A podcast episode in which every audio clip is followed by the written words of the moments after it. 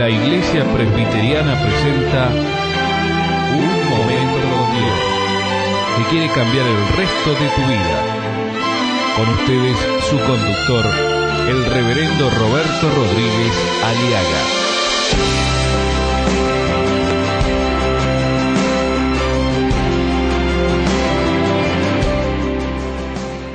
Los caminos torcidos serán enderezados. O enderecen los caminos torcidos. Predicaba Juan el Bautista en nuestro pasaje de Lucas capítulo 3, versículo 5 al 6. Ante una sociedad que estaba experimentando, sufriendo y viviendo una vida desenfrenada. Un libertinaje social, una incontinencia social. Y ellos que creían que no hacían nada. Pensaban que por ser judíos, que por ser tener eh, el privilegio de haber sido un pueblo elegido por Dios, simplemente ellos podían hacer lo que querían. Pensaban que podían ir al reino de Dios o ir al cielo simplemente porque eran judíos. Pero Dios dice no es así. Arrepentíos y convertíos y creed en el Evangelio. Este mensaje trastornó total y absolutamente toda una teología confundida de parte de este pueblo. Necesitaban arrepentirse, porque inexcusable eres tú, hombre, quien seas, dice. Porque tú que dices que no hay que robar, robás. En otras palabras, era un mensaje que confundía supuestamente a la gente y no era de confusión. Cuando alguno de ustedes acusa a otro de hacer algo malo, él solo se acusa porque también hace lo mismo. Así que no tienen ninguna razón de acusar y juzgar a otro. Aunque todos sabemos que cuando Dios juzga a quienes lo hacen, hacen lo malo, los juzga correctamente. Si acusan y juzgan a los demás, pero hacen lo mismo que ellos, están muy equivocados si creen que Dios no los va a castigar. Y estamos hablando del desenfreno de una sociedad. Y no es nada nuevo este mensaje. Ya había en aquel entonces. Y como mientras haya hombres sin Dios, habrá desenfreno. Habrá inmoralidad. Habrá libertinaje. Y el profeta Isaías en el capítulo 5, versículo 11 dice, ¿qué mal les va a ir a ustedes? Muy temprano empiezan a emborracharse y todavía de noche siguen tomando. En sus fiestas se oye música de arpas, tambores y flautas y abunda el vino. Ustedes nunca se fijan ni toman en cuenta todo lo que Dios ha hecho. En sus fiestas se oye música. Las fiestas cholas, los placeres, las mojigangas, los boliches y las parrandas. Al orden del día, en nuestra sociedad hoy en día. ¿Por qué la música? ¿Tiene algo de malo la música? Mi amigo, la Biblia nos enseña que la música es un, es un don, un talento glorioso que Dios ha dado al hombre para que le adore, para que le exalte. Pero, desgraciadamente, en nuestro pecado, en nuestra actitud pecaminosa, hemos tergiversado los valores, hemos tergiversado, hemos arruinado todos aquellos, aquellos talentos aquellos valores de la música o del arte que Dios ha dado para que el hombre a través de ello glorifique el nombre del Señor. La música, mi amigo, la música tiene poder de dirigirse al hombre en su totalidad, espíritu, alma y cuerpo. La melodía y la armonía se dirigen al alma que es la sede de tus sentimientos, de tus emociones, de tu intelecto. La letra de la música, si es que lo hay, se dirigen al espíritu que permite descubrir y reconocer de qué se trata. Y ni hablemos del ritmo también que tiene la música. Y el ritmo, el ritmo se dirige especial y particularmente a nuestro cuerpo. Imagínese usted el por qué Dios empieza a denunciar este pecado de inmoralidad, de desenfreno social a su pueblo. ¿Qué hay de malo que se oye música en sus fiestas, de arpas, tambores y flautas y abunda el vino? Lo malo, sabe que mi amigo, es que se estaba haciendo mal uso de ella. El enemigo, Satanás, antes que sea Satanás, era uno de los encargados de dirigir la sinfonía de Dios. La música existe antes que el pecado, mi amigo. La música siempre ha estado allá en la eternidad, cuando los serafines, los querubines, los ángeles cantaban y cantan a Dios y le adoran la hermosura de su santidad.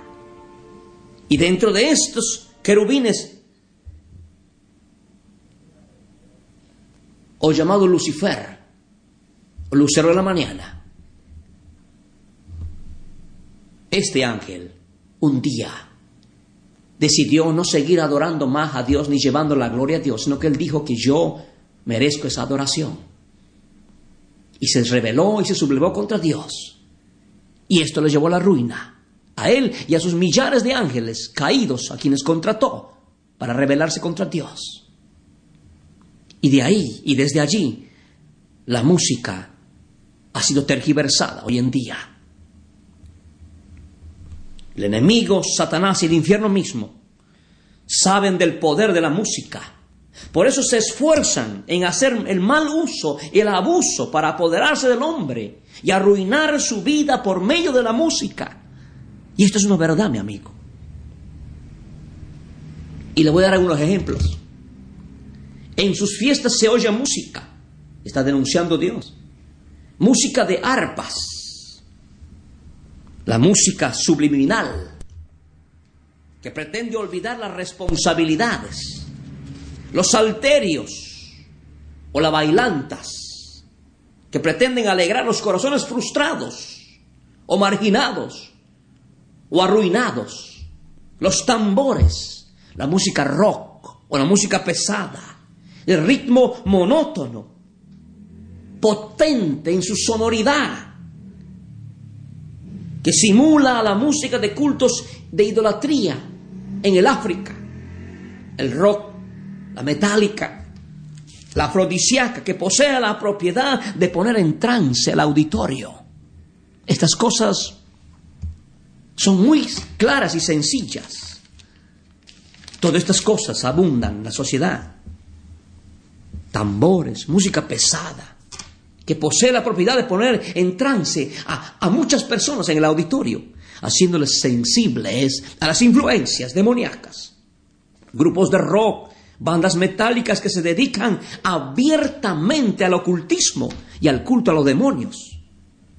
El alcohol, glotonerías, bailantas, ignorancias producen caos.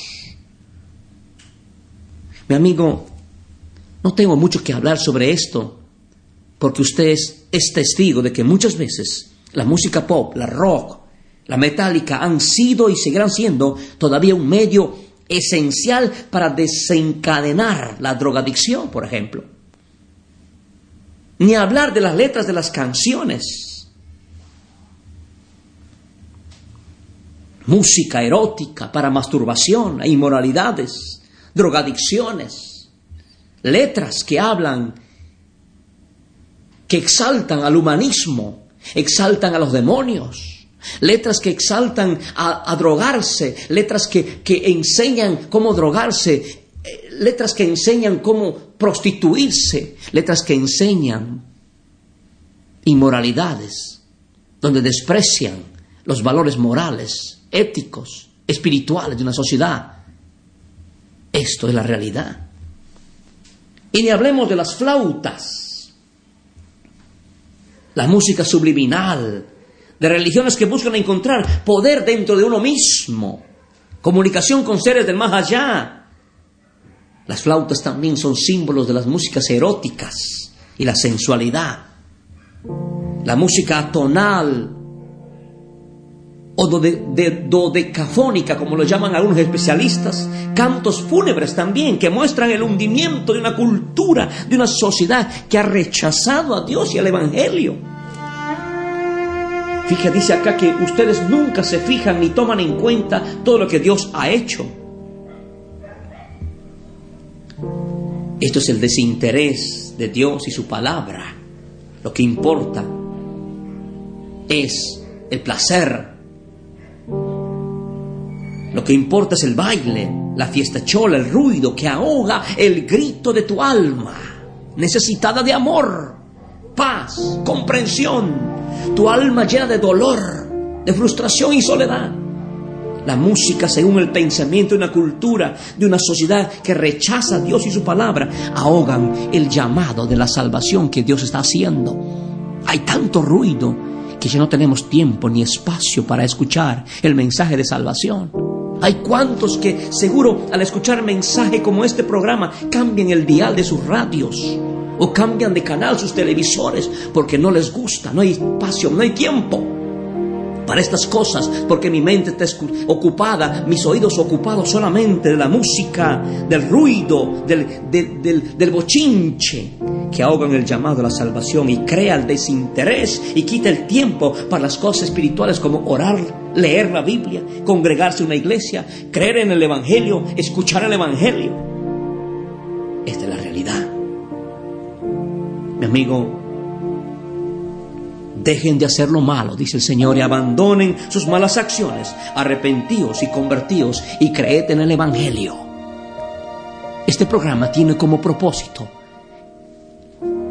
llevarte a una seria y concienzuda reflexión personal de tu estado espiritual moral en que te encuentres, mi amigo, joven querido. Tal vez estás esclavo de la música rock, metálica, que te arruina, que te ha degenerado y te ha creado problemas psicoemocionales y espirituales. O te ha llevado a la drogadicción, o te lleva a la masturbación, o te ha llevado a la promiscuidad sexual. ¿Cuántas personas o jóvenes son esclavos de los boliches? Pagan todo lo que pueden, lo que quieren y lo que les pidan, a cambio de un momento de placer. ¿Y luego qué? Mi amigo Cristo te llama. Arrepiéntete, vuélvete a Dios, deja de seguir esa vida Dile a Cristo este momento, Señor, yo necesito tu salvación, libérame, hazme de mí un hombre nuevo, porque el que tiene al Hijo tiene la vida. Ven a Cristo y acéptale. Y dile, Jesús, te entrego mi vida y cambia mi corazón. En el nombre de Jesús. Amén. Escuchar nuestros programas ingresando a www.unmomentocondios.com.